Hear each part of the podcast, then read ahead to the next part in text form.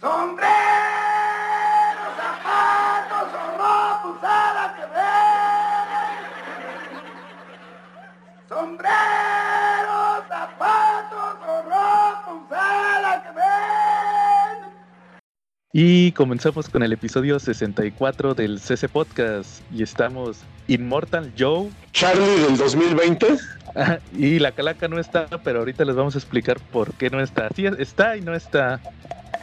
Y Charlie, pues vamos a empezar como cada semana con los saludos. Saludos a todos nuestros CC Podcast cuates en todos los grupos donde nos escuchan. También no olviden seguirnos en nuestra página de Facebook del CC Podcast, en el canal de YouTube donde estamos subiendo el podcast, el show de Charlie, eh, también las reseñas. Acabamos de subir la reseña de La muerte en la familia en inglés, que es el, el tomo que trae el mismo contenido que va a traer el hardcover que va a publicar Televisa. Y también la Calaca está subiendo sus eh, videos de su colección, así que no se pierdan. También nos pueden escuchar en iVoox, en iTunes, en Spotify, en Amazon Music y en demás eh, plataformas de audio. Charlie, saludos esta semana.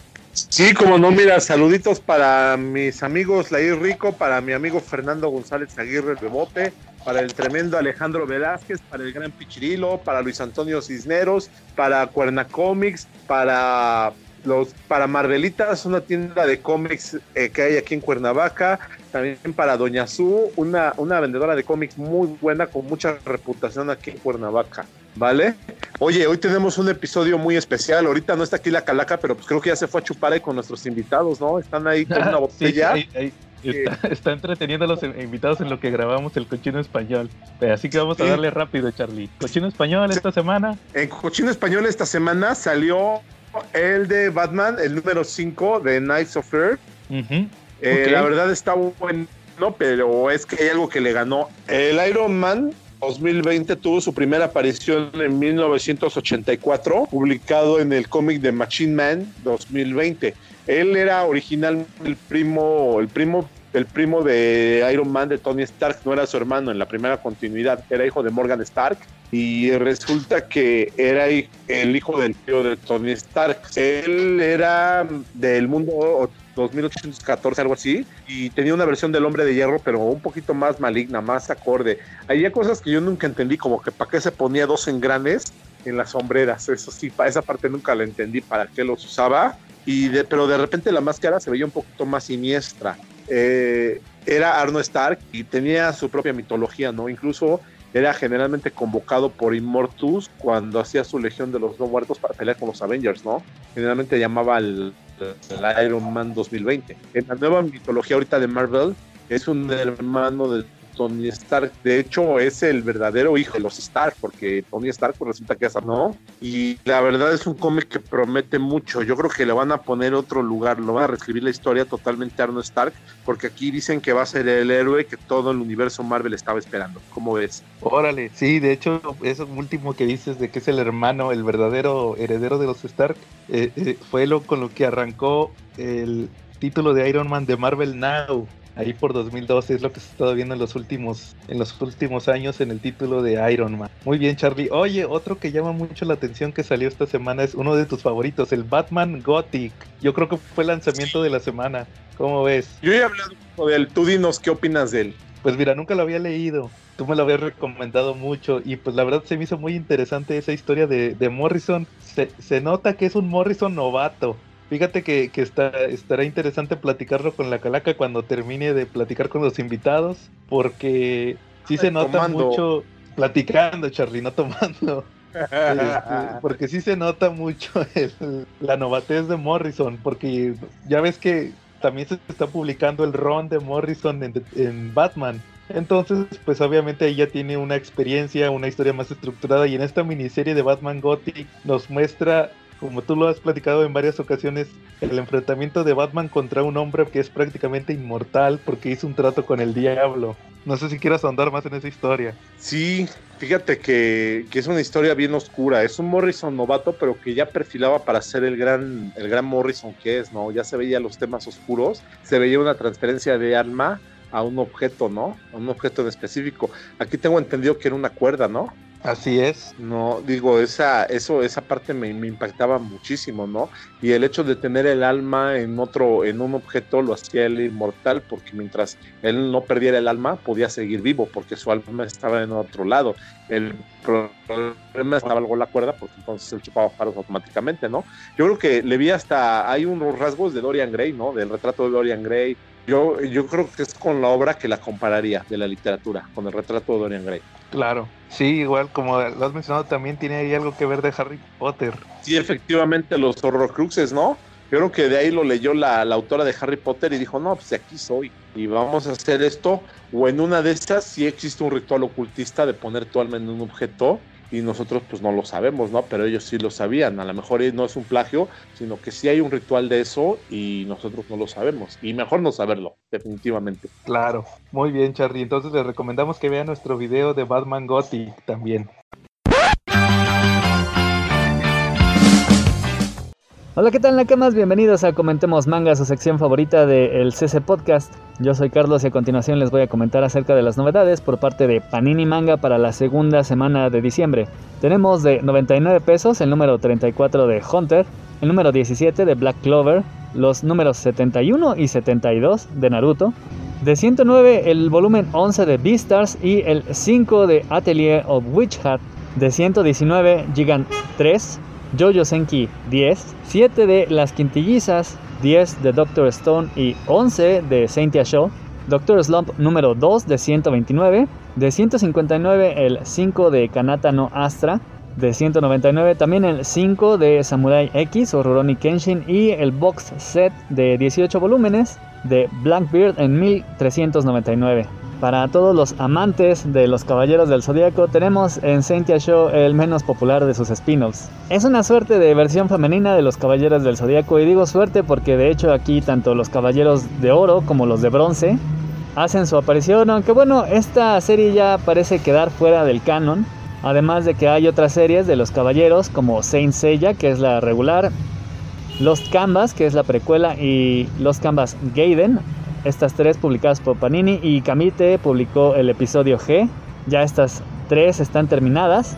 Atelier es una muy bonita historia acerca de una niña que descubre que la magia es real y aunque al principio parecía que le iban a aplicar de esa, bueno, ahora que lo sabes tengo que matarte, bueno, el hechicero al cual ella descubre decide convertirla en su alumna. Ahorita de hecho ella y sus compañeros están enfrentando su segundo examen, pero para su desgracia han aparecido frente a ellos dos peligros. Una raza de gente convertida en oro precisamente por hechiceros, por lo cual ellos no les caen muy bien, y los sombreros de ala, peligrosos hechiceros que utilizan magia prohibida, que además quieren jalar a Coco para que ella también se meta a practicar esta magia. Y esto aparentemente podría hacer que la magia finalmente resurgiera tal como ellos quieren. Blackbeard es una historia como tipo 50 sombras de Grey, pero aquí el señor Grey en lugar de ser un exitoso empresario sería un igual guapísimo, pero exitoso espíritu del folclore japonés, un Tengu, un humano que se puede convertir en cuervo. Acá tenemos a nuestros chaneques inaguales, sería una especie de... Aquí la protagonista se enamora del jefe de los Tengu y su historia tiene muchísimos altibajos ya que ella tiene cierta cualidad por la cual la buscan otros líderes de otros grupos de espíritus para tener un hijo con ella, mientras que bueno, ella siempre lucha por permanecer al lado de su Tengu, quien es medio responsable, bastante pervertido, pero eso sí, siempre busca protegerla. Jojo Senki es un sorprendentemente divertido manga de tácticas de guerra. Si la Primera Guerra Mundial hubiera tenido magia es básicamente el planteamiento de esto. Tania es una mayor que lidera al batallón de los hechiceros del aire con una muy destacada participación. Ella es toda una genio de la guerra, de la táctica. Sin embargo, se trata solamente de una niña a quien todos los adultos ven como una santa ya que pues esta dedicación hacia la guerra les parece toda una declaración de patriotismo, de amor hacia su patria. Pero en realidad lo único que Tania quiere es que todos estos méritos le granjeen un puesto mayor en el cual ella solamente tenga que descansar. Sin embargo, continuamente ellos la malentienden a ella y ella malentiende las intenciones de los adultos, así que nunca se ponen de acuerdo y cada nueva hazaña que logra, en lugar de acercarla a su objetivo, simplemente la manda a nuevos frentes. Como en esta ocasión, ahora ella está librando una serie de batallas en los océanos. Para aquellos que quieran comenzar en el manga, Kanata no Astra es una serie ideal ya que solamente son 5 números, es una space opera, así que los que estén familiarizados con estas ondas de Star Wars, Star Trek o precisamente como el subtítulo de esta, Kanata no Astra se llama Perdidos en el Espacio, ya que trata acerca de, de la tripulación de precisamente la nave el Astra, que quedan varados y esto los lleva a la desgracia ya que aparece una misteriosa esfera que comienza a asesinar a la tripulación. Ellos deambulan por diferentes planetas hasta que encuentran una nave súper parecida a la de ellos en donde hay una superviviente que se une a la tripulación. Aparentemente todos vienen del mismo planeta.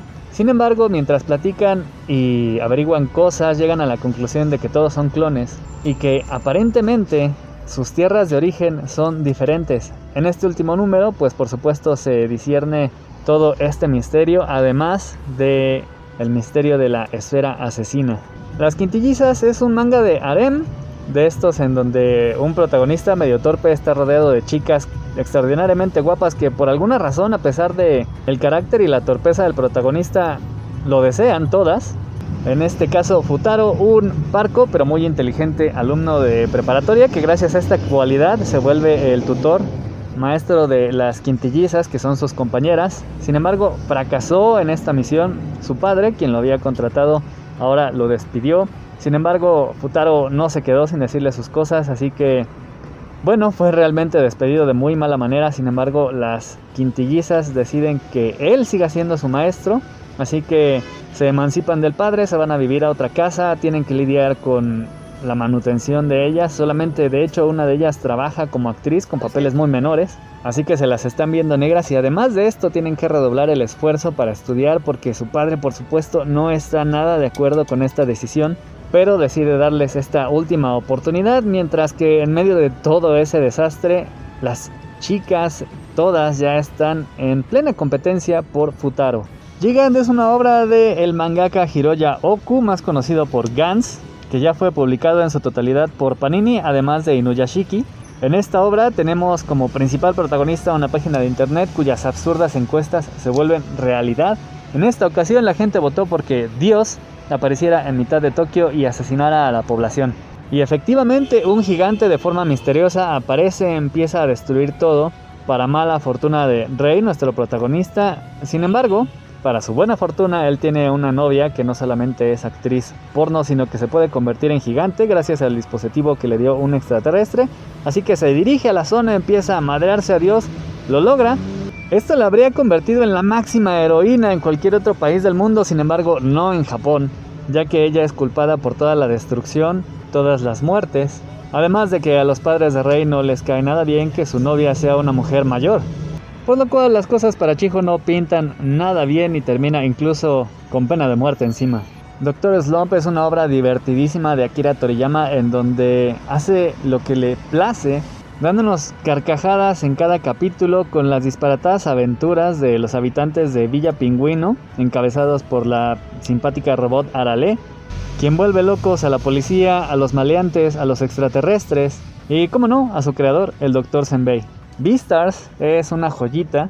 Si ustedes no han entrado a esta onda del manga, es una buena hora para empezar. Tienen ahí el anime en Netflix, la primera temporada. Y si lo van a ver, sáltense esta parte. Porque en este volumen tenemos el enfrentamiento de Legoshi con el asesino de su compañero Tem Liz.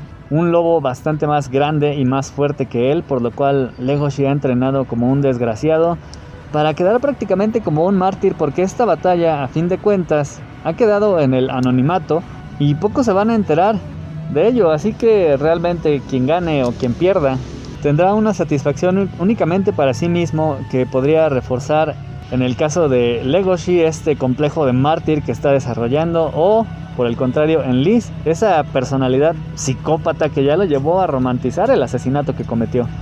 Por si fuera poco tenemos a Luis Senpai quien va a tomar un par de decisiones bastante choqueantes en este número. Black Clover lleva un número bastante alto de batallas continuas, creo que siempre ha habido batalla tras batalla en cada volumen. La de esta ocasión tiene bastante fanservice ya que tanto Asta como Juno combaten juntos a sus propios compañeros de escuadrón ya que estos han sido poseídos por elfos y mientras ellos combaten la capital está bajo asedio ya que el emperador mágico ha muerto así que después de esta batalla si sobreviven tienen que ir a cubrir al imperio ya que fuera de este uno de los primeros lugares en ser atacados es nada menos que su pueblo natal. Rurouni Kenshin también trae bastantes batallas, así que si no les importa leer el manga de este autor pedófilo, van a encontrarse con la batalla de Rayuta, un enorme y loco obsesionado con acabar con el Batosai, que por supuesto cuenta con su propia técnica mortal en contra de Kenshin, la historia de Samsa y el general Sagara, de donde él tomó su nombre, y en la parte final, ya donde están las hojas a color, tenemos a Kenshin presagiando a su más grande enemigo, ya que por primera vez vamos a ver al Shin Megumi que combatió en la guerra y no está muerto, sino que regresa para enfrentarlo. Hunter está a punto de alcanzar a Japón, ya que está en el volumen 36, aquí en México salió el 34. Además, su protagonista Gon ya está, pues bueno, fuera de combate, ya no puede usar sus poderes, así que nos volcamos hacia otra historia, ya que todo mundo está bastante concentrado en esta exploración que va a ampliar el mundo. Han partido en un enorme barco hacia el continente oscuro en donde se va a dar una curiosa batalla entre todos los herederos del rey para ver quién queda como el único sobreviviente y por lo tanto legítimo heredero. Y tenemos una batalla de puro fan service entre Hisoka y Krollo en la Torre del Cielo, el líder de las arañas en contra de uno de los enemigos más memorables, en una batalla que tiene tanta cantidad de sangre como de texto, como de condiciones en los poderes. Cada poder tiene condiciones súper específicas para ser usadas, así que la batalla no solo es vertiginosa, sino que está plena de estrategia. Así que vemos a Hisoka realmente sufrir, pero a la vez bastante excitado por la dificultad de esta batalla. Para terminar, los números 71 y 72 de Naruto con los cuales termina esta serie. Felicidades a los que después de 6 años logran concretar el logro de tener esta serie, uno de los shonen más populares, con dos batallas fantásticas en el volumen 71 Naruto y Sasuke en contra de Kaguya y en el volumen 72 la batalla final, la esperada, la que cierra todo el ciclo, Naruto en contra de Sasuke. Esta serie comenzó como la historia de Naruto, un chico despreciado porque tenía encerrado dentro de sí al zorro de nueve colas, lo cual lo hacía ser apartado de todos. El sueño de Naruto era convertirse en el Hokage para así ser finalmente apreciado y querido por todo el mundo. Y en estos volúmenes finales se convierte en otra cosa. Kaguya es nada menos que la madre de las técnicas de ninjutsu y por tanto de todos los ninjas. Así que esta batalla de Naruto y Sasuke no solo es una batalla familiar, ya que ellos además directamente son reencarnaciones de sus hijos, y es una batalla ideológica ya que el ganador será quien imponga su visión de cómo debe ser usado el chakra. La visión de Kaguya-sama es imponer el caos, la visión de Naruto va apuntando hacia la unión y la paz. Es un cierre espectacular, nos da la batalla final que deseábamos, cierra el ciclo de Sasuke que se había visto interrumpido el progreso de su búsqueda por la guerra mundial. Ahí fue una especie de watchmensazo en donde todos agarran un enemigo en común, pero una vez que lo superaron, pues bueno, ya tienen que enfrentar ellos sus diferencias. Y por supuesto tenemos en el epílogo lo que ya todos estábamos esperando, Naruto convertido en el Hokage, y un pequeño vistazo a su hijo Boruto, manga, que además ya está siendo publicado por Panini. Tenemos de Naruto está Naruto, Boruto. Tenemos una guía de personajes y poderes y por si fuera poco la novela que narra este periodo entre el final de Naruto y el comienzo de Boruto. Además del spin-off, el manga de Rock Lee que es pura diversión a lo estúpido. Si gustan checar el material, pueden ver el video en mi canal, Comic Review, con Carlos Roldán. Si quieren adquirirlos, Pueden visitarme en Avenida Tamaulipas, esquina con Alfonso Reyes, en la colonia Condesa de la Alcaldía que en Ciudad de México, o bien hacer su pedido, solamente mándenme un mensaje con lo que buscan al Twitter, Instagram o Facebook, y eso es todo. Y volvemos a la programación habitual.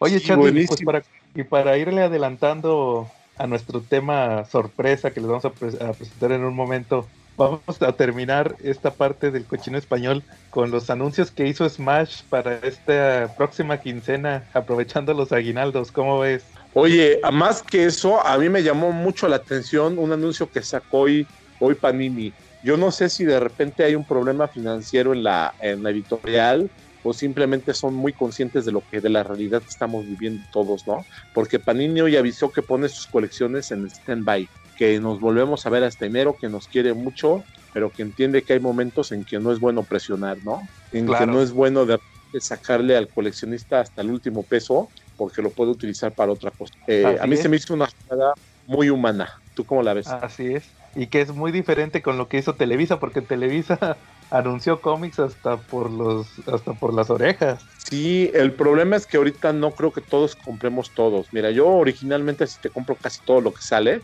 pero ahorita con la situación que viene y el semáforo naranja para la otra semana confirmado para todo el país, este yo creo que le voy a expulgar a qué es lo que quiero, ¿no? Claro. Mira, por ejemplo, fíjate nada más todo lo que va a lanzar el Age of Ultron en grandes eventos, o sea, 300 pesos. Capitán América White en Deluxe. 380, ¿no? Así es. Luego, un TPB de Detective Comics en 150. Ponle que ese está aceptable. Luego, el, Marvel, el Repollo Verse de Thor en 200. Cachos, ¿no? Sí. Un tomo de Scarlet Witch, pues porque hay que aprovechar, hay que aprovechar que ya va a salir la serie de Scarlet Witch y de Visión. Luego, este, el, uno que llama mucho la atención, el hardcover de La Muerte en la Familia. ¿Cómo ves? Que ya hice un video con los extras. Sí, y que si viene exactamente igual que el, que el de tu video, pues va a valer la pena porque trae un lugar solitario para morir, ¿no? Que sería la segunda vez que lo en México, la primera vez lo publicó Vid, entonces no está tan fácil de encontrar. Órale, también el uno muy esperado por la calaca, el Spider-Man Percepciones, con los números de Todd McFarlane que faltaban, en otro hardcover. O sea, ahí ya llevamos tres hardcovers, Charlie. El del guante, ¿no? Que también lo sacó al último de noviembre, pero todavía entró como que en diciembre, fue creo que en los últimos días, ¿no? El guante que es indispensable para poder entender Batman Rip, ¿no? Así, el Black Glove. Y también el, el Wii Tree, Charlie, en hardcover. Otro hardcover. Y si no. era, era, es excesivo en hardcover. Ese yo creo que un TPB hubiera estado bien, ¿no? Así es. De hecho, ya lo habían sacado en TPB. Y si no llenaste de, de, hardcover, Charlie, también de Wake, de, de Sean Murphy y Scott Snyder, la de los hombres peces. Sí. Este, y también, y, y, pues el Batman Rip, Charlie, también anunciado. También, que sale en TPB, ¿no? Así es, entonces con eso ya llevamos cuatro hardcovers y dos grandes eventos y dos TPBs y la antología de Vértigo, entonces todo eso va a salir la próxima semana. Pues estaría, está muy padre porque es mucha lectura, pero de repente como que siento que no, no es el momento. O sea, sí está padre eso, pero hay que ser un poquito más solidarios. Yo estoy un poco más con la, digo, sí amo los cómics, pero me gustó más la postura de Panini. Claro. Sí, pues como dices, Panini eh, pensó más en el lector y pues hay que apoyarlos cuando todo esto se normalice.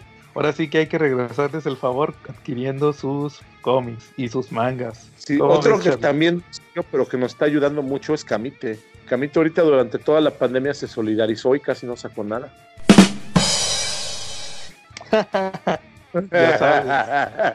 Camite siempre solidario, ¿no? Sí, por eso ya sabes cómo está Camite. Muy bien, Charlie. ¿Algo más, Charlie, en cochino español? Este, no, nada más. Cochino español, yo creo que es todo lo que podemos decir ahorita porque traemos un súper tema en español esta semana, ¿eh? Tenemos un invitado de lujo que no es más que. Tiene, un, tiene muchos nombres. El principal es el destructor de la industria.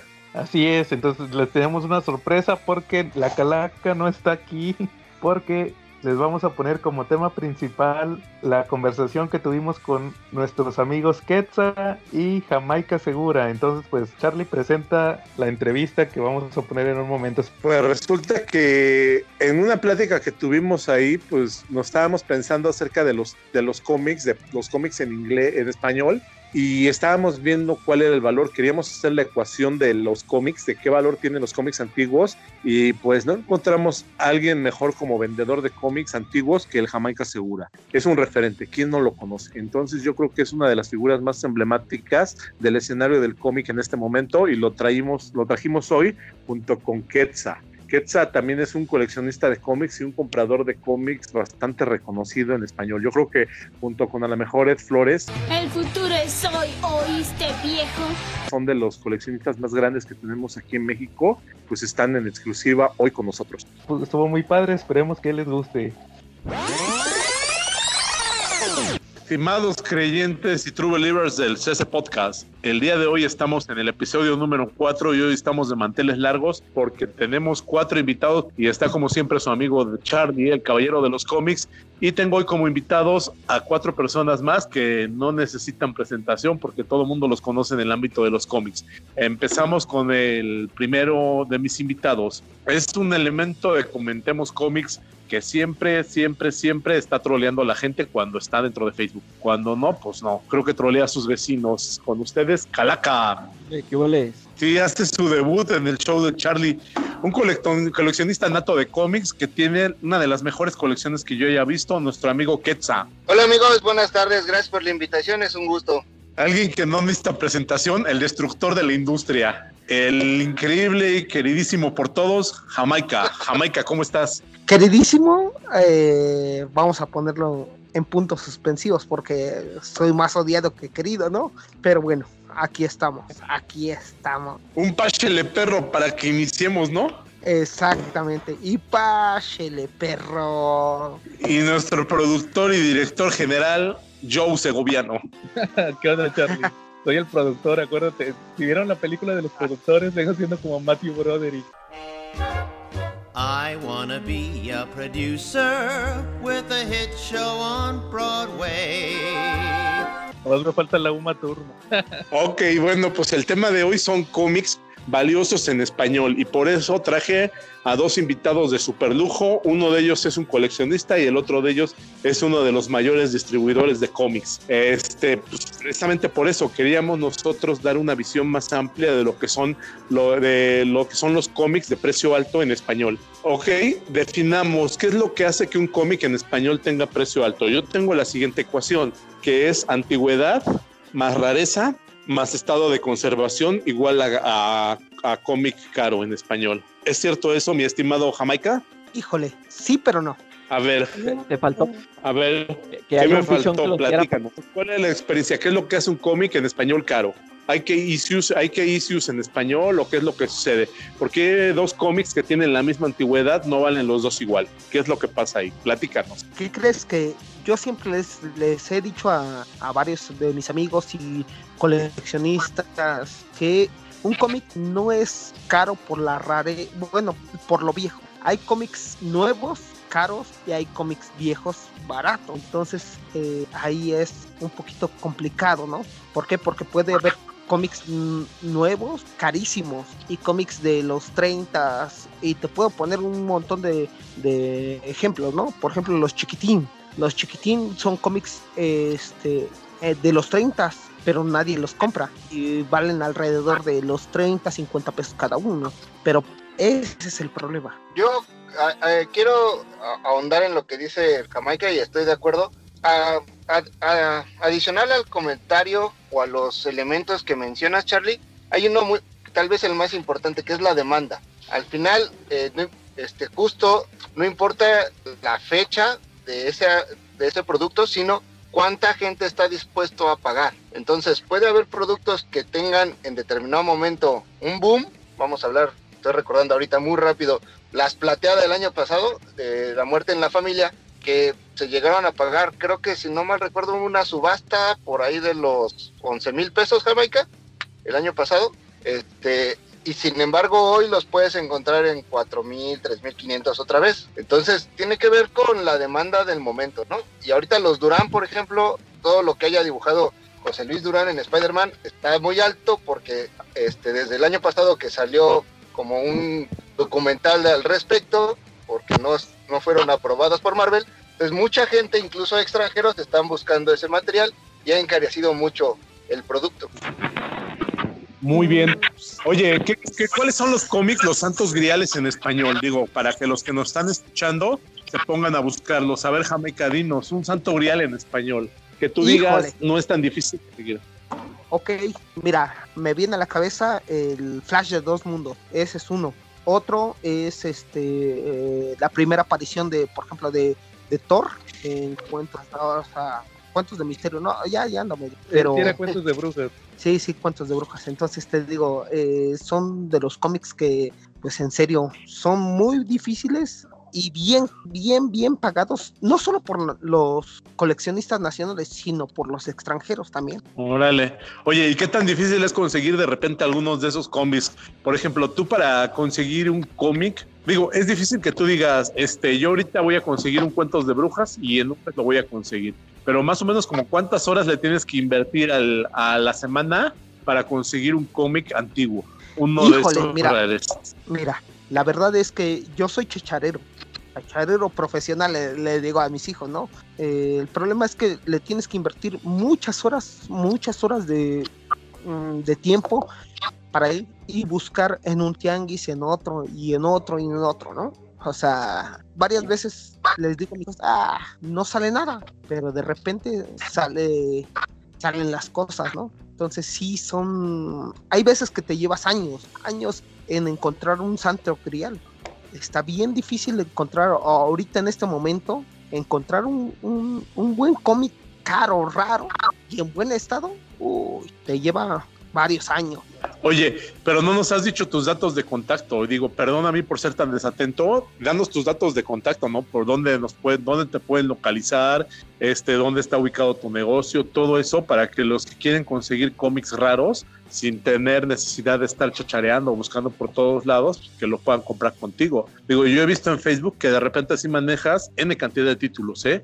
A mí me asombra mucho eso, por eso yo te quería mucho hoy de invitado, porque yo creo que, que hablando de cómics antiguos, eres el mayor experto que hay ahorita aquí en México, definitivamente. Híjole, el mayor eh, experto, eh, ahí sí te, te fallo, ¿no? Porque hay otros coleccionistas y hay muchos, incluso este Quetzalcoatl sabe mucho y viene, pero bueno, este, yo me encuentro en Jamaica Comics, Jamaica Comics. Eh, estoy ubicado en Puente de Alvarado, número 11, entre Guerrero y Zaragoza, a media cuadra del Metro Hidalgo, en la Ciudad de México. Ahorita lo, muy bien, ahorita en producción nos van a decir este, nos van a ayudar para ponerlo ahí en físico, que se vea, que se vea durante el podcast, tu dirección y todos tus datos de contacto para que te visiten los que nos escuchan, que quieran iniciar o bien continuar con la colección. Oye, Quetzal, ¿y tú cuál es tu cómic más raro que tienes en español, más antiguo? Pues fíjate que yo empecé tarde a coleccionar antiguos en español, o sea, tendré tres o cuatro años buscándole bien. Y no tengo gran cosa, más bien tengo novedades, eh, tengo poco de la prensa y muchos de los que he conseguido, algunos, por ejemplo, me los ha vendido Jamaica, me los ha vendido, vendido eh, Pescador, el de allá de León, este que también es buen dealer. Y, por ejemplo, tengo, de los que tengo, eh, Fantastic Four número uno, Spider-Man número uno, este, Doctor Strange ¿Cuál número es uno. Yo creo que el Spider-Man sí es el que más me gusta. Y tengo una plateada también que este, de Muerte en la Familia que, que me firmó Starling ahora que vino. Yo creo que en español son de las... Son de las que te gustan más, ¿verdad? Bueno, yo tengo una que es eh, ahora que uno de los últimos que me vendió en Jamaica, este, el Spider-Woman, normalmente no los abro y con él nunca he tenido ninguna bronca, tengo, me ha conseguido varios y también de los que luego le caen de otros clientes, este, me los ofrece. Y este, y cayó un Spider-Woman ahí medio maltratado y ya lo vi después y sí le reclamé al buen Jamaica. Pero ya quedó que con unas chelas nos vamos a, nos vamos a reponer. Sí, sí, sí, porque sí, no lo vi, estaba hasta despastado, pero bueno, ahora sí que como dicen, unas de cal. Oigan, ¿y alguno de ustedes tiene, tiene alguna anécdota tristona acerca de cómics que esté, que le haya pasado algo a un cómic vintage? Yo tengo una muy buena, ¿eh? Bueno, muy triste. Mira, yo la verdad es que tengo una anécdota y por eso ya no colecciono. A ver. Este, hace más o menos, hace como 12 años aproximadamente, este, yo coleccionaba muchos cómics eh, en español.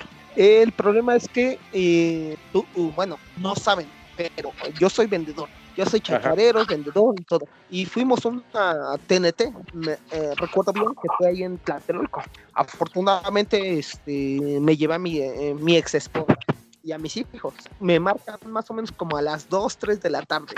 Es, ¿Qué creen? Este, eh, ven a la casa, ven, ven, a tu casa porque vaciaron. Entonces, este, regreso, así dejé todo, eh, tal cual, así como estaba vendiendo, y regreso aquí a la casa y vaciaron todo, vaciaron toda mi casa. Pero uno se da cuenta cuando fue, este, bueno, iba por el dinero o algo, porque me dejaron la lavadora, me dejaron el refrigerador, me dejaron la, estufa, ¿no? Pero se llevaron todos mis cómics y mis figuras. Entonces, yo desde ahí tengo 12 años, 12 más o menos, que ya no colecciono, o sea, ya todo, todo. Pues sí, de repente es medio tristón eso, ¿eh? ¿Tú, Gibran, te ha pasado algo, mi estimado Quetzal, con los cómics?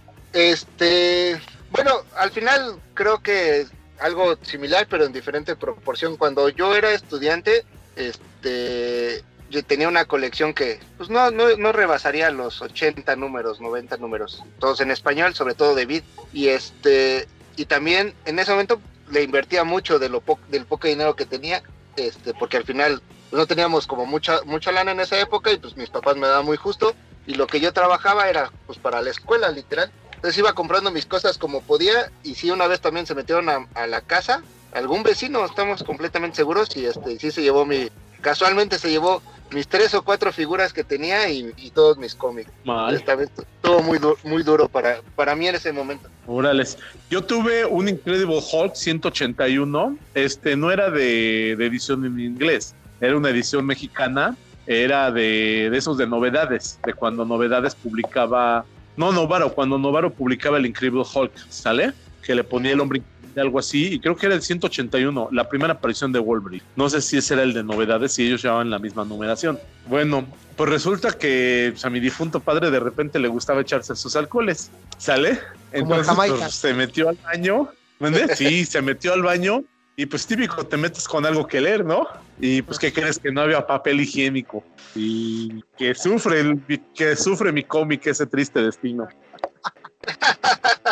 No se imaginan lo que sentí cuando entré al baño y lo vi así, lo vi en las hojas arrugadas. Dije, ay, no mames, esto lo conozco, ¿qué es, no?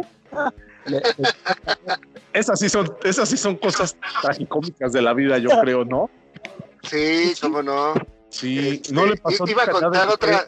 Hace un como tres años, o no, perdóname, acá es como cinco años. Nosotros acabamos de comprar un departamento. Entonces, este, resulta que le digo a mi esposa, oye amor, es que este, vamos a, pues ya vamos a tener que pagar más y todo eso. Se me hace que ya no voy a comprar cómics. Entonces, ¿qué te parece si me das chance de comprar un último cómic? Pero es caro. Y me dice, ¿cuánto? ¿Cuánto es caro? Y no, pues no sé, no me acuerdo como 5.500 pesos, que era en ese momento caro para lo que yo compraba, ¿no? Y le digo, pero va a ser el último. Y me dice, ¿y por qué quieres ese? Y yo en ese momento estaba muy de boga el de la plateada. Y le digo, es que ya le expliqué toda la, telenovela, ¿no? No, es que se supone que es muy poco tiraje y está muy, muy en demanda y, todo. Y este, la verdad es que con ese me quiero retirar. Y ya la convencí y todo. Y pues no, nunca, nunca ha habido un último cómic hasta ahora. Entonces siempre me reclama eso, ¿no? Ya me habías dicho que ya comprar.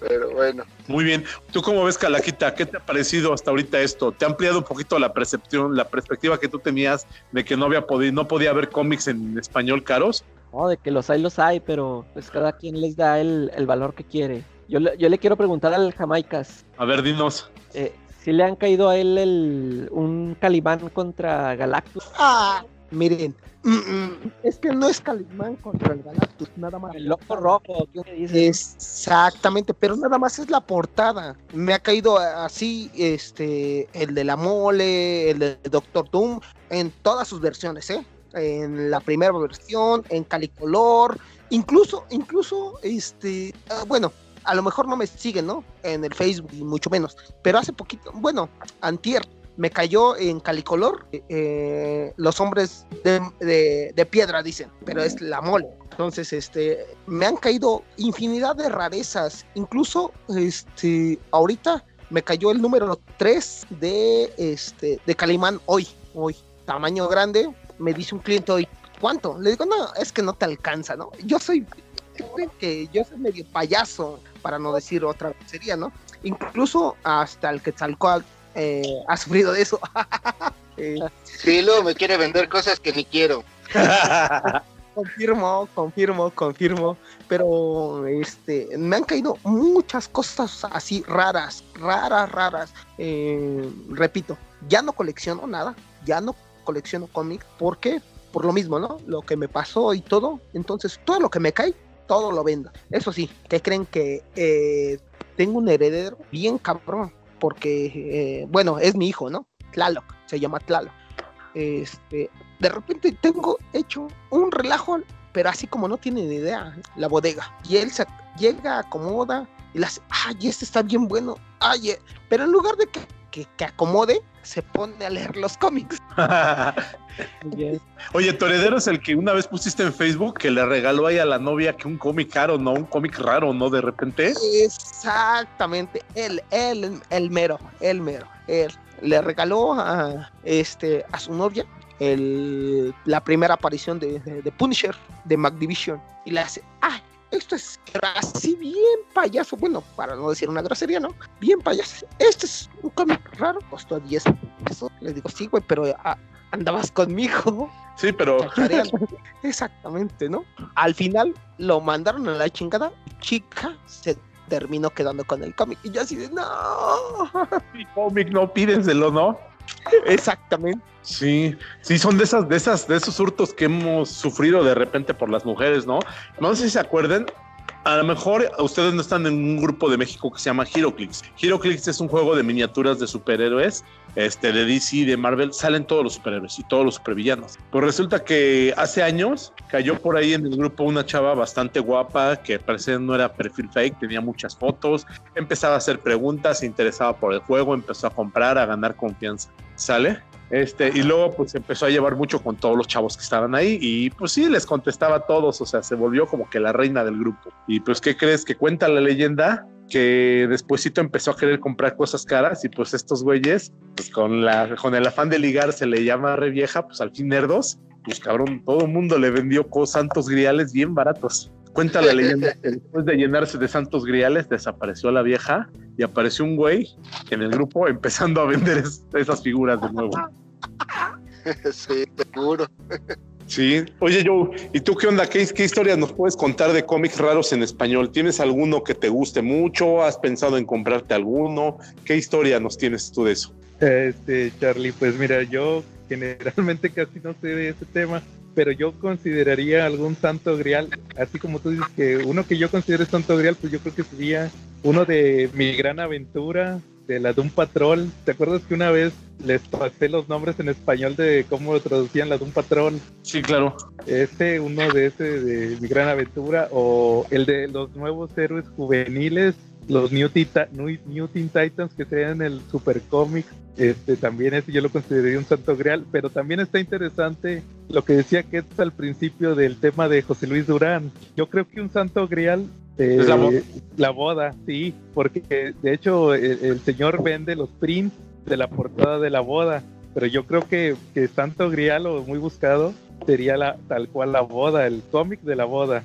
Sobre todo, como decía Ketsa, que el año pasado Mark Miller prácticamente le dio la fama mundial a, a, Durán cuando, cuando lo tuiteó ese, esa historia del Spider-Man mexicano. Sí. Oye, Jamaica, ¿y has conseguido cómics del Halcón Negro en español? Esos también de oh. repente son un santo grial porque hay la leyenda de que también se hicieron totalmente en México, que eran muy ah. famosos y que tenía mucho tiraje en México y que le ganaron a la edición gringa y que aquí en México pues se les ocurrió empezar a hacer los suyos, ¿no? ¿Tú has conseguido de esos del halcón negro? Eh, los de la, eh, de la, prensa se vendía más aquí que allá, ¿no? Y empezaron a editarlos totalmente aquí en México.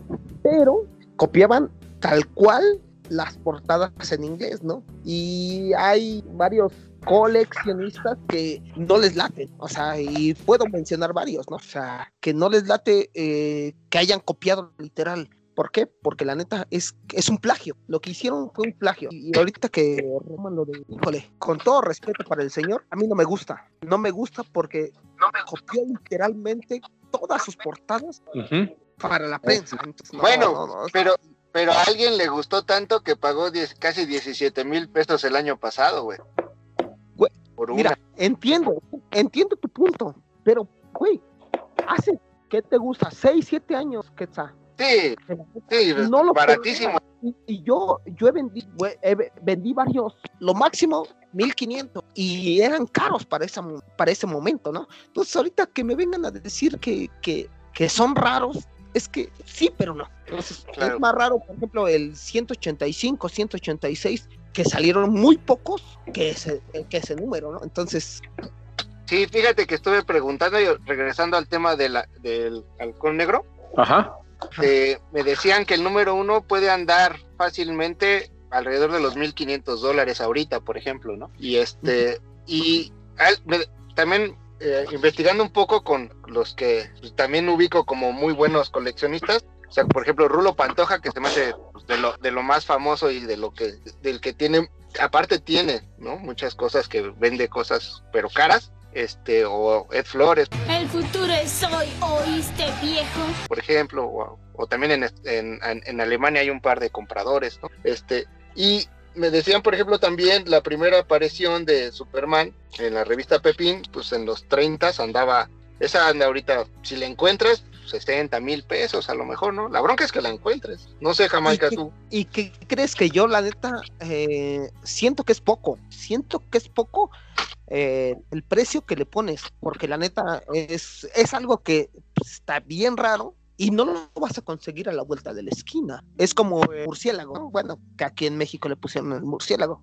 el de Batman, Detective Comic, que este, ahí anduvo hace poco rondando la primera aparición este, en 16 mil dólares más o menos, ahí andaba el precio. Y yo así de, no, pues es que no vale tanto, ¿no? O sea, o sea, sí, esto, es un número muy raro, sí, muy buscado, pero pues tampoco vale tanto, ¿no? Sí, y entiendo que también el mercado es diferente. Hay mucho mercado en el extranjero, sobre todo en Estados Unidos o Europa, para esos cómics y sí los, y sí los pagan mejor que aquí, ¿no? Que también eso encarece el producto. Dale, sí. Oye, Calaquita, ¿y tú qué onda? ¿Cuál, ¿Cuál te gustaría tener? Yo sé que tú eres de puro inglés, pero si tuvieras la oportunidad de tener un cómic en español antiguo, ¿cuál te gustaría? Yo siento que te vas por el de Calimán y el Loco Rojo, pero ¿por cuál te irías? Eh, de ese de Calimán yo preguntaba porque David es el que estaba diciendo que se lo consiguieran. no, David es el que sueña con ese, ¿verdad? Sueña que el Calimán y el Loco Rojo entran volando por su ventana, ¿no? pero yo diría, pues, no sé, algo que a lo mejor que ni, ni, o sea, ni es caro eh, por videorrisas o Simón Simonazos de esos. Ah, son buenos. El Jamaica tiene unos lotes. Ah, confirmo, confirmo. No, no, no, ahorita ya no tengo lotes, pero ¿qué crees? Que ah. me cayó un lote de 450 cómics de Simón Simonazo, de Cheese principalmente, ¿no? Bueno, que así empezó. Y se los vendía a su, a su creador. Ah, sí. Este, ¿Al Moraliux? Y me dice, ¿te firmo? Exactamente, me dice, ¿te firmo algo? Le digo, sí, nada más el cheque, por favor. Te iba a dejar su autógrafo y lo despreciaste, Jamaica, eso no se hace. ¿Qué crees? Y yo, la neta, eh, incluso este, el Quetzal lo va a corroborar. Soy, pero bien payaso. Ah, como no tienes idea, ¿eh? A mí le, digo a confirmo, confirmo. Ahorita yo no colecciono cómics, me gusta coleccionar papel moneda, les digo. Oye, y esos cómics de, del Simón Simonazo hicieron historia porque creo que fueron de los primeros que para saltarse la censura ponían dibujitos en lugar de palabras, ¿no? Yo creo que fueron, fueron los primeros que iniciaron con los emojis, ¿no? ¿Qué crees que no? No, ¿quién fue el primero?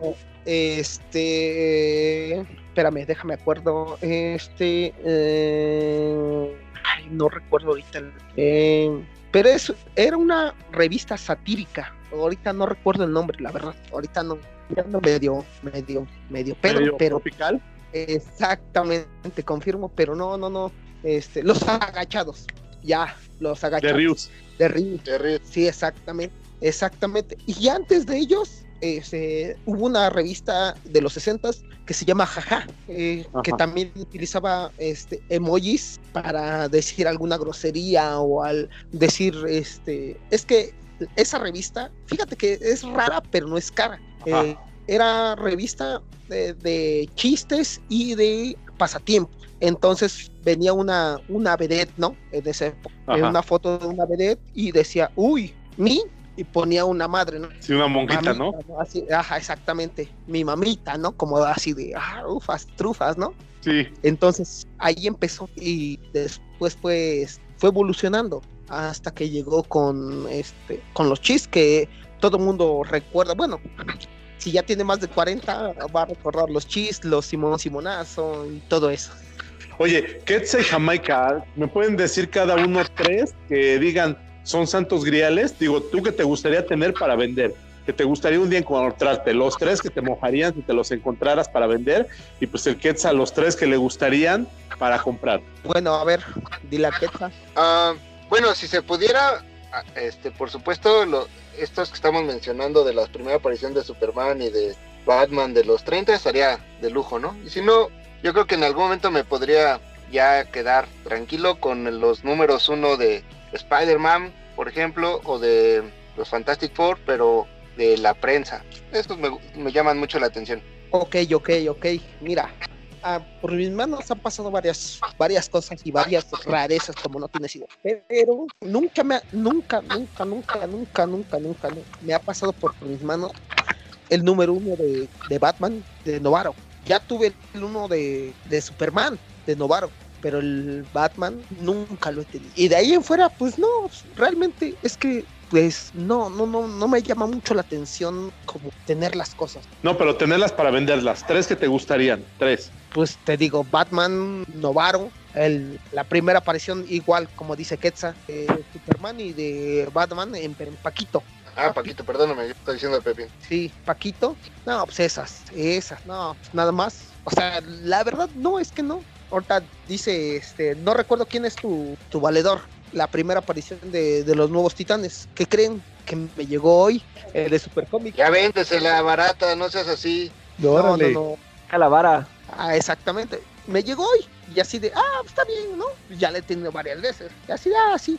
Incluso también me han caído muchas, muchas, muchas veces. Este, incluso ahorita las tengo todavía. Este, el de la primera, el número uno de este Doctor Strange, bueno, aquí y Capitán Marvel de la prensa. Fíjate que, por ejemplo, eso está bien chistoso. ¿Cómo es más cara aquí en México la edición en español que la, que la aparición en inglés? O sea, por ejemplo, yo tengo los dos. Creo que lo subí apenas la foto. Y me salió más cara en español que en inglés. Órale, ¿y eso? El problema, es, el problema es la cantidad de, de cómics que hay en Estados Unidos desde siempre ha existido eh, la cultura del coleccionismo, ¿no? Exactamente, la cultura del coleccionismo. Aquí en México, ¿no? Entonces, pues eran cómics desechables. Los leías y los tirabas a la basura o los echabas al boiler, ¿no? Que era muy común. Entonces, hay menos cómics aquí en México Sí, aparte las reimpresiones, ¿no? Aquí en México se dan menos frecuentemente que en Estados Unidos. Bueno, salvo ahorita con TVG que de repente sí te imprime pues el mismo ejemplar como 5, 7, 8 veces en diferentes formatos, pero aún así hay, hay series o hay runs que ha respetado y no ha vuelto a imprimir. Por ejemplo, ahorita se me viene a la mente el reino de los Superman, el reino de los de los superhombres, ¿no? El reino de Superman, ese no lo han no lo han vuelto a imprimir, ¿no? Desde Vid pero muchos otros sí, por ejemplo, La Broma Mortal, Muerte en la Familia, ¿no? Entonces yo creo que eso también tiene que ver, ¿no? Pues sí. Oye, ¿y cómic nuevo ahorita? ¿Qué nos recomendarías? ¿Qué, qué, podría ser algún cómic caro, Jamaica? Que sea nuevo y que sea caro, que tenga mucha demanda. Híjole, ¿qué crees que ahorita en el cómic nuevo yo estoy perdido, no? es, pues no, la verdad, eh, te podría decir de algunos cómics caros, bueno, no caros, pero raros, ¿no? Por ejemplo, el número 12 de Gear de Argent en inglés, ¿no? En la portada. Y hasta ahí, o sea, la verdad es que yo no estoy leyendo nada nuevo en español, porque pues las historias ya no me gustan. Ok, sí, de repente pasa que hay temporadas en que ya las historias como que ya no te cuadran y piensas que lo pasado era mejor. Digo, a mí personalmente los runs de los Avengers de los 80s, como me molan, y de los 90 son de los que más me gusta, pero actualmente no son así como que mi hit, ya no son los Avengers que yo quería. Pero Quetzal sí lee y lee todo nuevo, todo, todo lo nuevo. Y todo lo viejo también, y todo lo que le cae a Quetzal lo lee, ¿no? todo, todo. Todo lo que el Jamaica deja barato también lo leo, no pasa nada. Y lo caro también no te hagas, digo, no porque vaya a oír el podcast, vayas a echarte para atrás, pero pues también lo caro, ¿no? Oye, ¿qué ¿tú eres de esos que te da miedo que un día tu mujer vaya a vender tu colección de cómics en lo que tú le dijiste que te costó, ¿no? Sí, claro. Así de, mi amor, esto me costó bien barata, no te preocupes. Me costó 100 pesos, 50 pesos, ¿no? Y le tiene la etiqueta de dos mil varos, ¿no? Así le dije, mira, cuando yo me muera, háblale a estas dos o tres personas y pregúntales más o menos el precio para que no te vayan a chamaquear. Ándale. Va a ¿Y en ser la más lista fácil. estoy yo, Quetza? En la, en No, la lista güey, estoy no, yo. no, no, definitivamente no, güey. Llegar a Eh, cacarear. esto ya no vale, yo me lo llevo para que Sí, no lo tengan que estar Me, cargando, me- me ¿no? acordé- me imagino que el Jamaica hacía de ser como justo la, cuando platicaron de Johnny Depp en la película de la, de la séptima puerta, Ajá. este, que llegaba y, y, este, a la, a- cuando se morían los, eh, los coleccionistas de libros y llegaba y nada más a, a canibalizar lo bueno. Sí, sí, Ese no, no. soy no. yo. Ese soy yo. Cuando se muere un coleccionista, llega el Jamaica a la casa del coleccionista y dice, oye, ten- este, yo me llevo esas cosas para que ya no estés chillando cada que los veas y te acuerdes de ese cuate, ¿no? Yo me lo llevo y no te cobro, ¿no? Les puedo contar una anécdota así No. bien rápido, así de lo A que ver, estamos hablando. A ver, Claro. ahí les va. Hace más o menos 7, 8 años, este, tenía un cliente, eh, pero de, de años, ¿no? Bueno, ni siquiera mi cliente, era cliente de mi mamá. Y les estoy diciendo que el puesto lleva más de 50 años ahí en el, eh, en el punto, ¿no? Entonces el don iba con sus listas y compraba y compraba y compraba. Total que falleció. Su esposa, como a lo- al mes, mes y medio, me va, a, me va a decir, ah, joven, ¿qué pasó? Y yo así de, ¿qué pasó? Y el don, pues es que ya falleció. Ah, pues, está bien. Y luego, no, No, quiere decir está bien, Jamaica. Eso, eso no se dice de pésame. y me dicen, ¿no quieres ir a comprar los, los cómics? Y yo así de, No manches, le ganaste cuando se los vendiste y le ganaste cuando se los compraste. confirmo, confirmo. No, va. Sí, entonces, este, no manches, ¿qué creen? Pues que le compro toda la ficción, ¿no? Me acuerdo, me acuerdo de la cantidad de que le pagué, ¿no? Porque eh, le dije, "Ah, ¿cuánto? Dame 10 mil. Y yo así de, ¿en serio, señora? Sí, dame 10 mil por todo, ya no quiero tener todo este murero aquí. Y yo así de, ah, me dirijo. No manches, Jamaica. Has de haber puesto una cara como así como de lobo de caricaturas, ¿no? Que hasta la trompa se te ha de haber hecho grandota, ¿no? Y así empezar a salivar, ¿no? Y así quedó. no, pues no. Entonces ya saben, este, pues todos los que nos oigan, dejen en su testamento cuando mueran que el Jamaiquita les vaya a comprar su colección de cómics, ¿no? Confirmo, confirmo. Eh, entonces, Quetza, ya sabes, ¿eh? No, si al contrario ahí dice claramente, no dejes entrar a este cabrón, por favor. Aunque lleve chillando, aunque llegue chillando, no le creas, ¿no? Aunque, te, aunque venga que el pésame y la chingada. No, no, señor, usted no entra, gracias. No, pues súper mal, ¿eh? Oye, oye, Jamaica, pero ¿qué onda? ¿Qué más nos puedes contar? Antes tú manejabas algo que se llamaba Robins. ¿Por qué los dejaste de tener? Digo, saliéndonos un poquito del tema. Eh, vamos a dejar ese tema aparte para otra otra cuestión, bueno, otro podcast, ¿va? Vale, ok. Bueno, pues ¿cómo ves, Joe? Entonces, ¿qué te parece? ¿Cómo va? ¿Tienes algún comentario ahorita sobre los cómics antiguos? Este, no, pues me interesó mucho eso de la, de la primera aparición de los Teen Titans, los New Teen Titans. Ahí, Muy ahí bien. luego Dice que te la... No te preocupes, mándale mensaje y dos caguamas y con todo envío incluido hasta tu casa. Ya, ahori- ahorita que diga ya, que es- ahí están los 50 varos ya. Sí, se saben varias, ¿eh? no me echen Esas- condón, no me echen. De, to- de todos modos lo vas a encontrar barato el día de mañana, Jamaica. Ayuda a tus amigos mejor. No, sí, pero no. Ustedes Bueno, no se decía- paran a las 5 de la mañana, no manchen. Bueno, yo sí me paro a las 5, pero no a chacharer, en eso estoy de acuerdo. Ah, Pues ahí sí, pero salta a las 5 a chacharear con el pinche perro frío que hace, ¿no? ¿Verdad? confirmo. Sí, que, que- que me imagino que eso también ha bajado mucho en el sentido de, entiendo que hace 10 años era mucho más fácil encontrar, ahora con el internet y todo, la gente, digamos que le quiere poner un valor más alto a las cosas, este, y ya no es tan fácil chacharear como antes, ¿no, Jamaica? O sea, me, refiero en cuanto a lo que encontrabas hace 10 años, a lo que encuentras hoy, sí es, digo, aunque seguramente tú sigues encontrando muy buenas cosas, pero muchas eh, cosas salían antes con mayor facilidad que ahora, ¿no?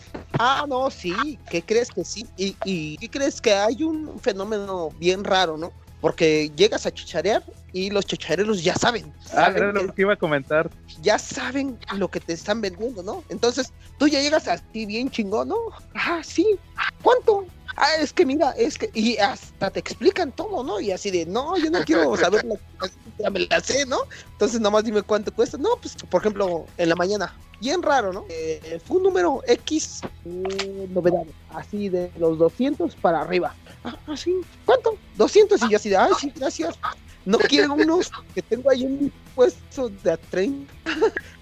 Así. Para que salga. Y pasa eso. Exactamente, ¿no? Es que está bien complicada la situación. Y bueno, antes, 10, 12 años, ibas a chocharear y no te encontrabas a nadie, ¿no? De los revendedores. Ahorita vas, chochareas y van, y en cada tianguis se encuentra 4 o 5 revendedores y dices, ah, cabrón, ¿no?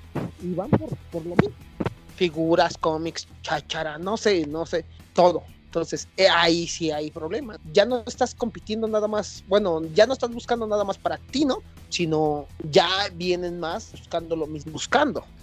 sí, incluso como comprador, o sea, que a mí para me era muy fácil antes encontrar cómics en los tianguis. Este, era muy sencillo y muy barato. Me acuerdo, 5 pesos, 4 pesos, el más caro 10 pesos. Y ahora sí, este, si el, es el precio de portada menos un 20, menos un 30, te los quieren vender como, y aparte asoleados, ¿no?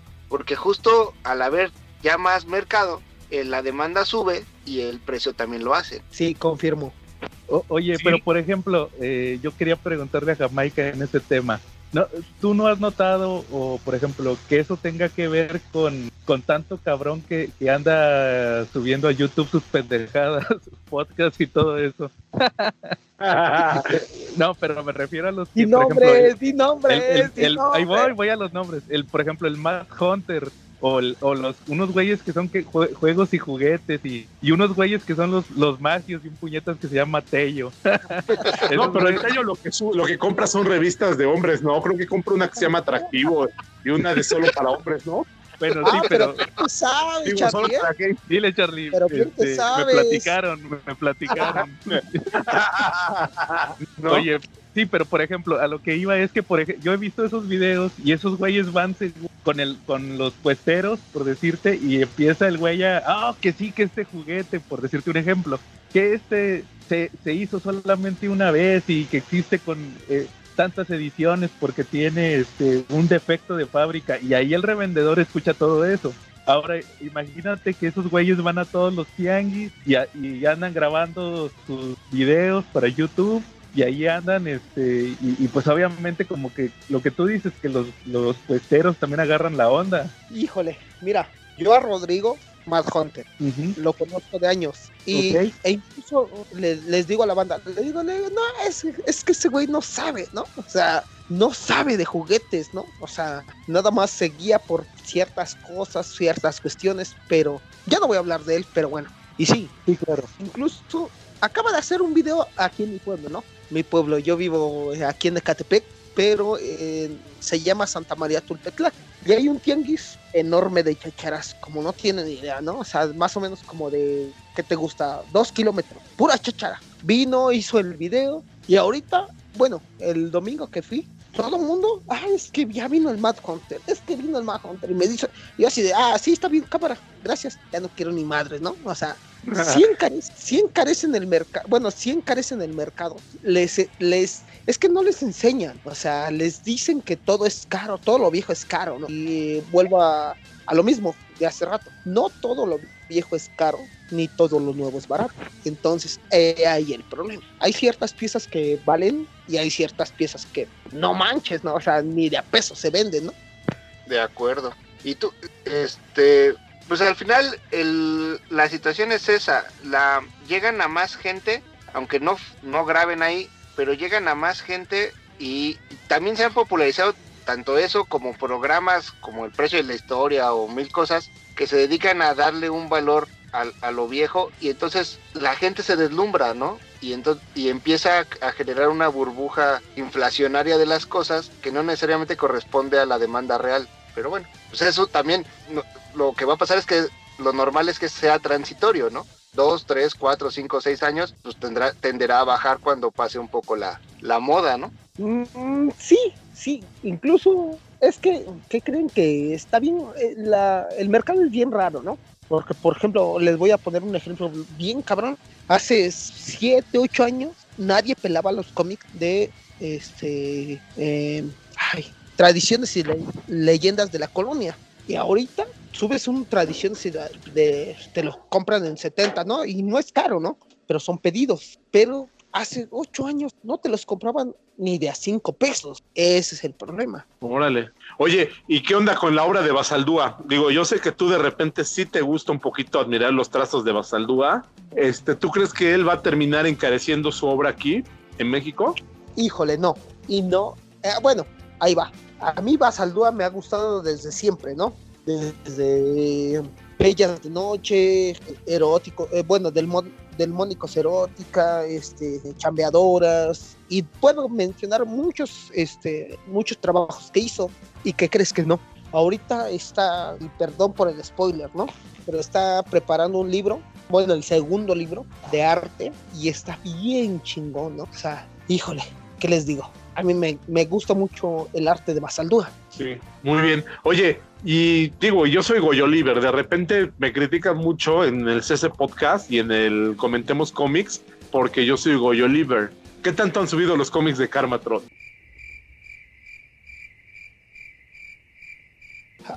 Bueno, mejor lo dejamos aquí, así. Risas grabadas, ¿no? Aquí todo el mundo le mete risas grabadas, ¿no? Exactamente. Los grillos. Yo no, pues ni nada, que, que, que, te diga Quetzal. A ver, Quetzal, platícame. Bueno, no, no lo sigo tanto y no creo que suba tanto. Yo, tendrá su mercado y todo, pero en realidad no. Este, siempre leo cuando él mismo se promociona que es este el cómic más vendido en México y pues la verdad es que no, no creo. Ahí no sé, este Jamaica tendrá a lo mejor sus compradores VIP que los pagan a miles de pesos, pero pues no creo. ¿Cuánto es lo más caro que has vendido un Karmatron Jamaica? ¿El uno? Ajá. Y no manches, lo vendí en 300 pesos, creo. Dua, dua, dua, dua, dua, ¿No? En serio, como 300 pesos es lo máximo que he vendido un Karmatron número uno. No marches. Él dice que vale, vale millones de pesos, ¿no? Pero la verdad es que no es cierto. Todavía encuentras mucho. Sí, no, no, hay, no, es, no hay mucho mercado, ¿eh? Sí. De ese en particular. Ok. Oye, ¿y la revista Mad qué onda? Esa sí tiene precio de reventa. Digo, esta pregunta igual y le puede interesar a la Calaca, porque la Calaca es un admirador de Matt en México. Dile que cuestan cinco pesos cada uno. No marches, neta. Calaca, ¿ya acabas de oír eso? Simón, después encargo mi lote. El corazón se te rompió igual que el mío. a mí me bueno. perfecto para completarlos. Bueno, eso sí, ¿no? Tengo un buen. Sí, que, que estén baratitos para que los podamos comprar, ¿no? Pues sí, confirmo. Para que salga para las aguamas, al menos. Sí, ¿no?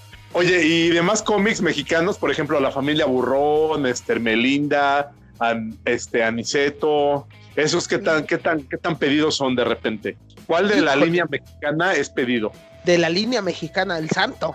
Ajá. Ah, el santo, el santo es neta. Eh, en cuanto a cómics mexicanos, el santo, ufas, es, son cómics pedidos y caros. Los, los ¿El de Pantera José ni siquiera por la serie subió? ¿Mande? ¿El Pantera ni siquiera porque tuvo su serie subió? No, no, no digas. Yo tengo una anécdota de cuando estaban grabando la serie del Pantera en el DF. Yo vivía en esta época en el DF y resulta que pues un día cerraron una estación porque estaban ahí grabando la serie del Pantera. Entonces por ahí hay una chava que dice, ay, dice, yo quiero ver al Pantera, que, que no sé qué, que déjeme pasar. Que le dicen uno de los técnicos, no, ni te emociones, mi hija es Pantera, pero es Pantera Rosa. Confirmo. ¿Cómo ves?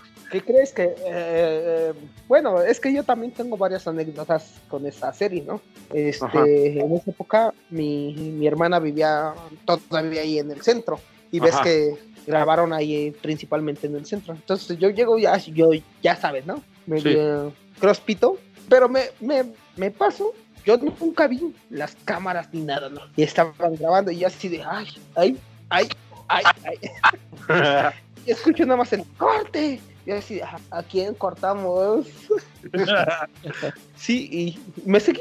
Yo no sabía, ¿no? Neta, en serio, que yo no sabía. Estaban grabando en la Sarín del Toro, ahí en el centro. Y mi, mi hermana vivía ahí en, en, en, República de Chile, pues ahí enfrente, ¿no? Pues yo me cruzo, me meto, ¿no? Y me dice mi hermana, ¿no viste? Digo, ¿qué no vi? Estaban grabando. Es guay. ¿Dónde? Ahí en Lazarín. Yo así de, ah, no, pues no. Entonces, pues pasó, ¿no? Y ya después veo y justo salgo en, en un capítulo, salgo a la mitad. Y yo así, ah, Con el grito de saquen ese güey, sáquenlo de ahí, estamos grabando, ¿no? Exactamente, casi, casi. Órale. Oye, yo con el cómic del Pantera sí tengo por ahí como que me gusta, la verdad. Y hay tres que siempre he querido tener y nunca los pude conseguir. Los dejé pasar por bruto. Son uno que viene en dos partes, que es donde el Pantera este, conoce a Batman, conoce a Bruno Díaz. En ese momento le dice creo que Bruno Díaz. Y es en dos partes y sale la gatúbela. Y otro donde el Pantera toma la pócima de, una pócima que le da velocidad y se vuelve como Flash. Flash. Exactamente, sí, sí. Los he vendido varias veces. Digo, yo ya no, ya no colecciono nada, ¿no? Pero sé, sé quién tiene el arte original de esa portada de, de Batman. Órale. Órale. ¿Y la vende? No, no la vende, que está. Bueno, ¿Qué nada más Veniste a grabar un podcast, no veniste a drogarte. Sí, ándale, me va a regañar mi esposa. Oye, pero bueno, yo también vine a grabar un podcast, no en drogarme. Cuando los tengas, me avisas, no me mandas ahí un, un mensajito, ¿no? Confirmo, confirmo, confirmo. Sí, ¿no? ¿Y cómo ves mi estimado, mi estimado Joe y Calaca? Oigan, ¿ustedes tienen algún recuerdo que los ligue a algún cómic en español en México? Pues yo, yo sí compré, o sea, yo sí tuve muchos de, de niño, muchos cómics de, pero pues todos se perdieron, no sé si, este, mu- muchos los, los cambiaba. Este, yo los, yo los leía en ese entonces, pues, era un chavillo, no coleccionaba nada. Los leía y iba a la, era un, era una tienda donde vendían revistas usadas y yo las cambiaba por más cómics. Los leía y los cambiaba y así me la llevaba. Órale, ¿Tú, mi estimado Joe? pues me tocó Ajá. leer los de. A mí sí me tocó leer los de la pantera rosa de Beat. A mí sí me, me gustaron mucho esas caricaturas, quién sabe, y luego me, me tocó leer los cómics. Acuérdate que yo ya le empecé viejo, Charlie, a los cómics, a los superhéroes. Oye, y esos cómics de repente en esa época venían con estampitas que se recortaban. Lo sé porque yo también los tenía, ¿no? Que venían con unas estampitas que se recortaban y que te daban y que llenabas un álbum con eso. ¿Qué tan difícil crees que sea conseguir estos cómics con la portada completa? ¿Qué crees que la neta está más difícil conseguir los de Novaro que los de Vid? Los de Vid están bien, bueno, no están tan complicados como los de Novaro. Los de Novaro, oh, híjole, es que tenías que recortarlo por la contraportada para llenar el álbum. Entonces exacto. ahí está más complicado que los de Vid, porque los de Vid nada más eh, venían unas hojitas, recortabas y pegabas, ¿no? Y Ajá. eran hojitas en las primera en primera página y en los de Novaro no. Oigan, y bueno, entendiendo que, entendiendo que a mayor antigüedad, en teoría, aumenta el valor, entendiendo lo que ya platicamos, ¿ustedes recuerdan, salvo la edición plateada de Muerte en la Familia o la Dorada, algún cómic de Vid para acá que haya subido de precio? Híjole, de Vid para acá no, nada. No. A lo mejor sí. la- No, la- la, la muerte No. la negra, la portada negra, que venía con un La- botón, este, venía con un póster y hasta ahí, ¿no? Pero sí está, de ahí en fuera, no, nada. no, Sí, pues no, yo no, no recuerdo algo así. Y es que justo hago el comentario porque pues estamos hablando de que Vid eh, que tiene 25 años, más o menos, de que salió en los 90, ¿no? 30 años ya. Y no, no hay grandes, este, no encuentras cómics que hayan subido mucho de precio o algo de precio. Es muy difícil. Mira, es que conozco varios, varios comentarios, bueno, por, por clientes, ¿no?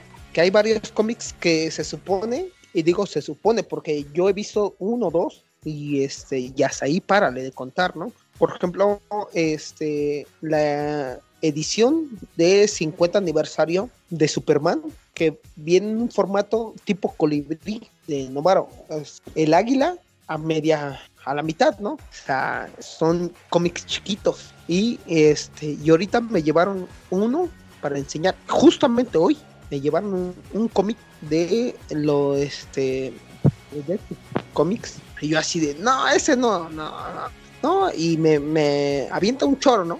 Y así de, sí, pero ya viste que el papel no cuadra, ¿no? Y ese es el problema, que te pueden aventar mil choros, pero no concuerda el papel, eh, la edición y todo lo que te todo lo que te venden y dices, "No, pues es que este cómic no es de hace 30 años, ¿no?" Sí. Entonces, de ahí en fuera nada, nada, nada, nada, ningún cómic. Yo creo que de Vid para acá nunca, bueno, no nunca no no ha subido su valor. Tendría que pasar más años, ¿no? A lo mejor unos 15 años más, unos 20.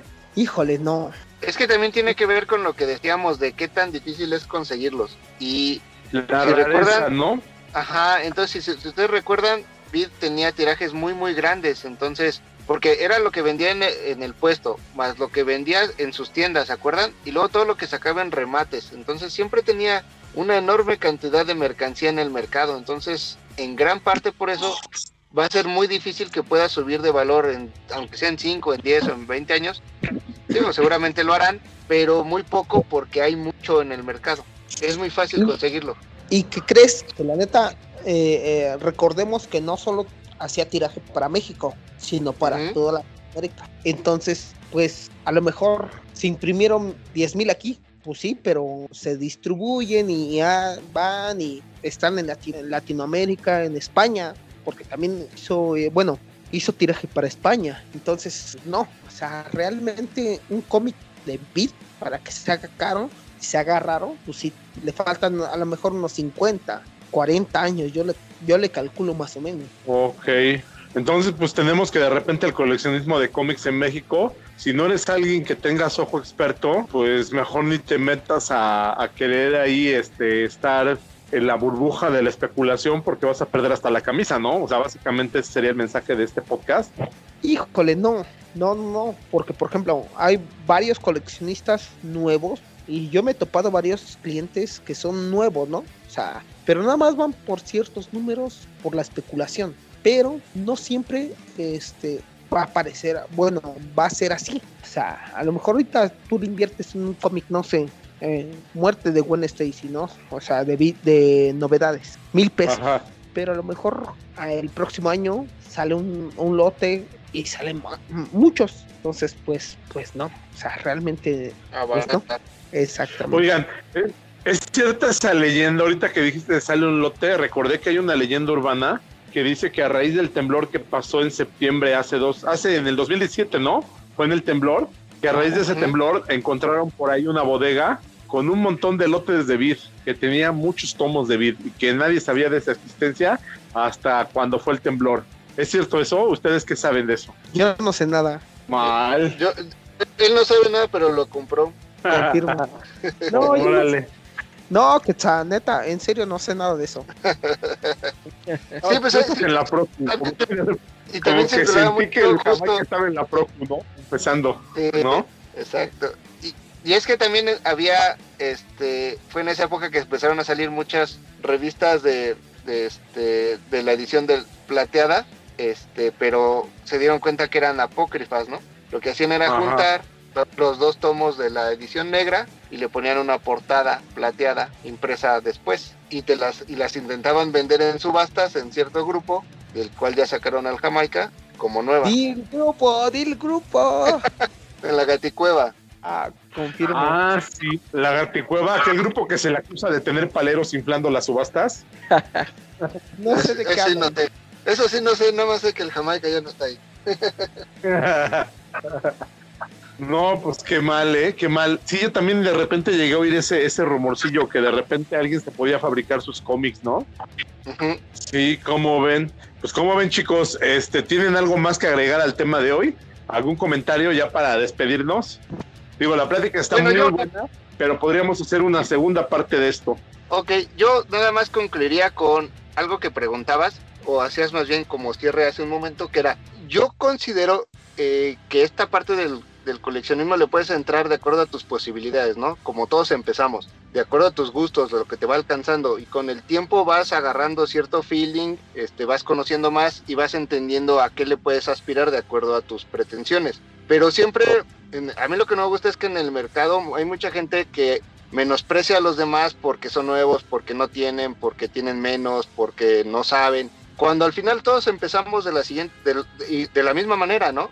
Unos Sí, traen un claro. camino mucho más recorrido que otros y en esta parte más en- es, es como que siento que es más fácil que los nuevos lectores puedan empezar en español porque es muy fácil conseguir y ya después, si tienen la oportunidad, las ganas y el dinero, pues pueden empezar a explorar ya hacia, hacia números mucho más caros y mucho más raros, pero que al final es, es una forma muy fácil de empezar en español porque lo encuentras rápido y, este, y, y es, creo yo, eh, que hay un buen mercado para todos, ¿no? Tanto para el que empieza como para el coleccionista, para el que nada más vende como el Jamaica, o para los que les gusta aprender, ¿no? De, en sí de la historia. Entonces, eh, creo que el mercado es muy grande y hay espacio para todos, ¿no? Creo que eso, ese sería como mi, mi recomendación y mi resumen. Yo creo que sí, yo creo que todos empezamos este, coleccionando cómics y veíamos con mucha ilusión cómo los poquitos números que tenían apenas cubrían la cama y nos daba mucha ilusión en ese momento tener más. Y yo creo que no tenemos que perder de repente ese espíritu y no olvidarlo, ¿no? Con los coleccionistas nuevos. Correcto. No. A ver, Joe, tu conclusión.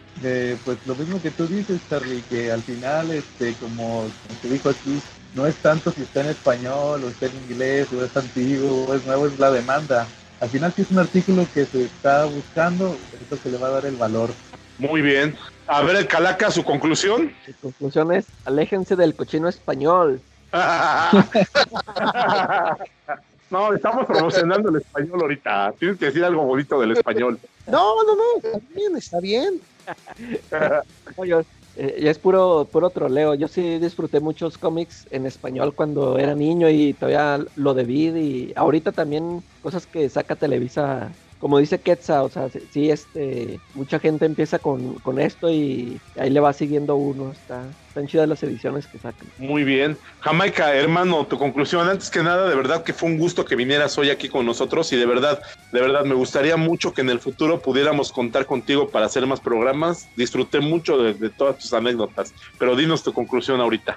Ok, pues empiecen por lo que les guste. Simplemente, sea caro, sea barato, es, ese es el pedo. Disfruten cada cómic que tienen y sin bronca. Va a llegar un momento que simplemente ustedes van a van a valorar, ¿no? Bueno, es que valoramos cada cada cómic. ¿Por qué? Porque ya no, ya nos vamos, ya adiós.